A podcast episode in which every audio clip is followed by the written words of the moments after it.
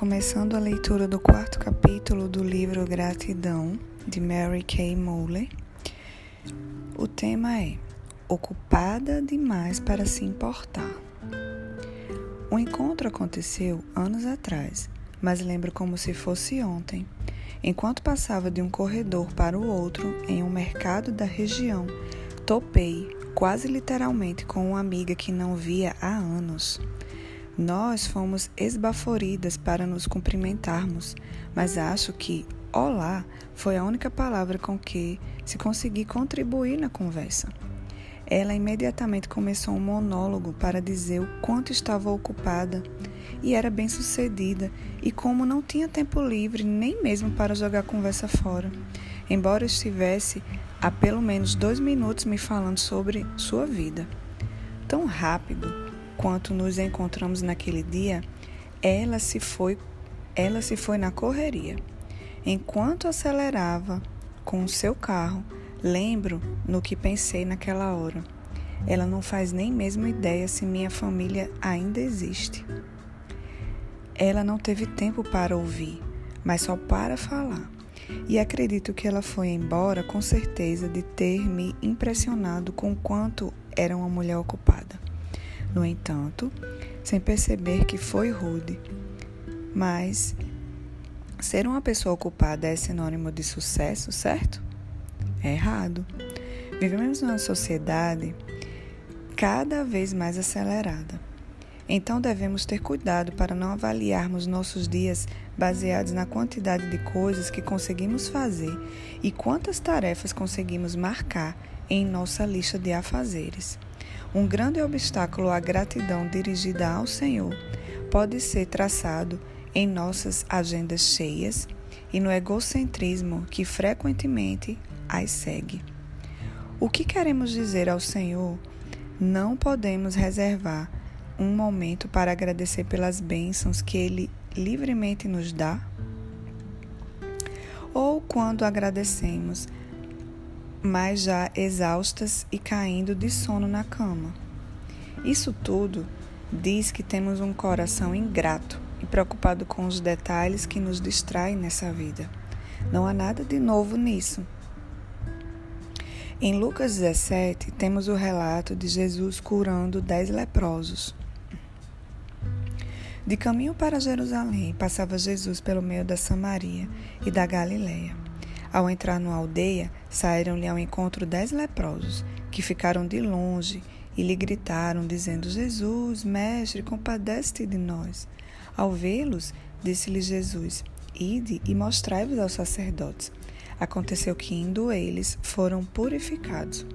Um dos dez, vendo que fora curado, voltou, dando glória a Deus em alta voz, e prostrou-se com o rosto em terra aos pés de Jesus, agradecendo-lhe e este era samaritano. Então Jesus lhe perguntou: Não eram dez os que foram curados? Onde estão os nove? Não houve porventura quem voltasse para dar glória a Deus senão esse estrangeiro? E disse-lhe: Levanta-te e vai, tua fé te salvou. Lucas 17, de 11 a 19. Esses dez homens haviam sido afligidos pela horrível doença da lepra. Eles então foram separados de suas famílias, da sociedade e viviam uma existência miserável. Eles imploraram que Jesus tivesse misericórdia deles. Cristo disse aos dez que fossem e se mostrassem aos sacerdotes, e indo, foram purificados. Você percebeu uma frase específica presente nessa história maravilhosa? Indo eles. A cura aconteceu imediatamente e aqueles homens foram purificados. Você consegue imaginar esses dez homens correndo e de repente percebendo que estavam verdadeiramente limpos? Cada um tirou a própria capa e descobriu que aquelas horríveis feridas feias na pele haviam desaparecido. A dor muscular entre suas pernas tinha desaparecido. Suas mãos, parecidas com garras, agora podiam se articular livremente. Eles não eram pessoas exiladas da sociedade. O pesadelo deles havia acabado. Jesus os curou.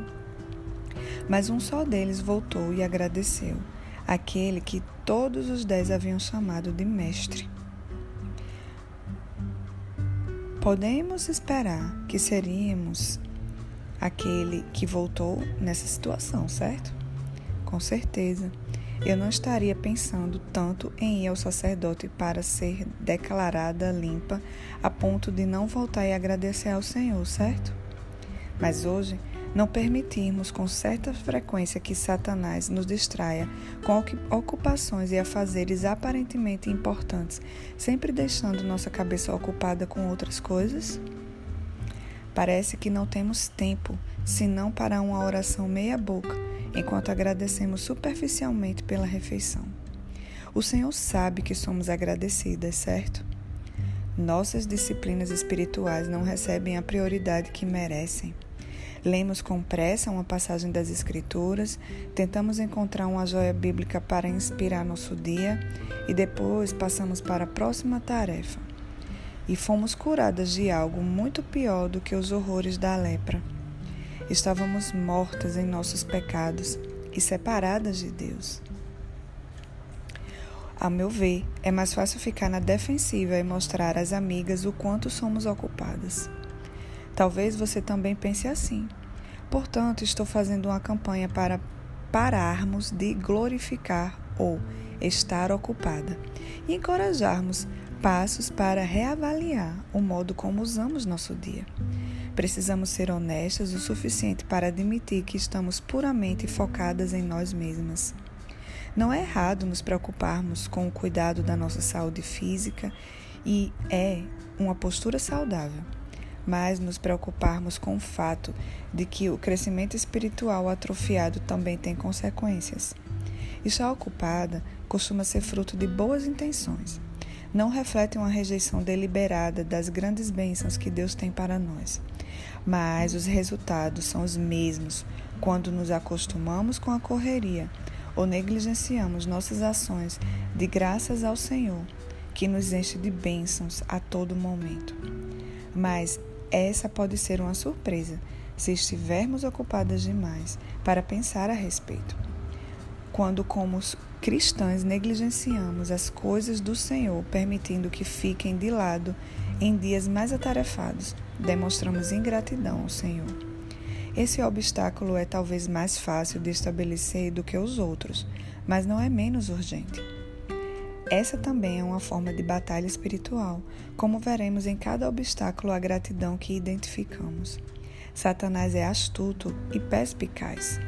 Se consegue nos convencer de que estamos ocupadas fazendo coisas boas, ele pode nos enganar ao nos fazer acreditar que o tempo gasto em oração e estudo da Bíblia é menos essencial. Começamos a racionalizar, achando que temos sido bons mordomos de nosso tempo, fazendo as coisas boas para o Senhor. Sempre há o amanhã. Nos dedicaremos mais. Seria difícil de explicar para os nossos bisavós o ritmo acelerado da vida do século XXI. Os conceitos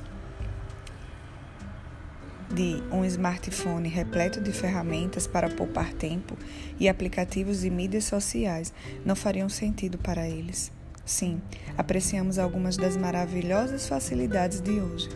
Mas sem restrições, as mídias sociais sozinhas podem comer horas de nosso tempo todos os dias, assim como alimentar a inveja quando acreditamos nos cenários açucarados que são postados. Nossos ancestrais ficariam impressionados com as agendas que mantemos com crianças em tantas atividades ao mesmo tempo que a família raramente se reúne para comer. O pensamento de começar as compras de Natal em setembro, antes de atingir o pico de dezembro, não faria sentido para eles.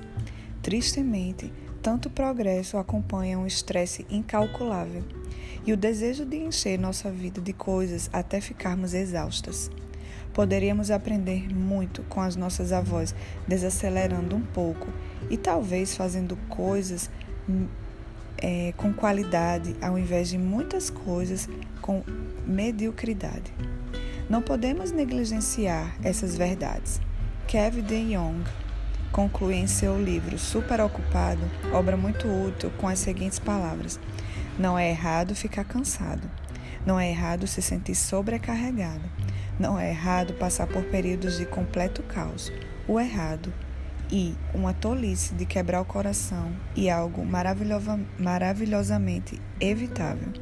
É viver uma vida com mais loucura do que queremos, porque temos menos de Jesus do que precisamos. Que isso nunca seja dito de nós. Desafie Satanás. Não permita que ele a persuada a negligenciar a gratidão por causa da sua agenda. Que o Senhor nos abençoe.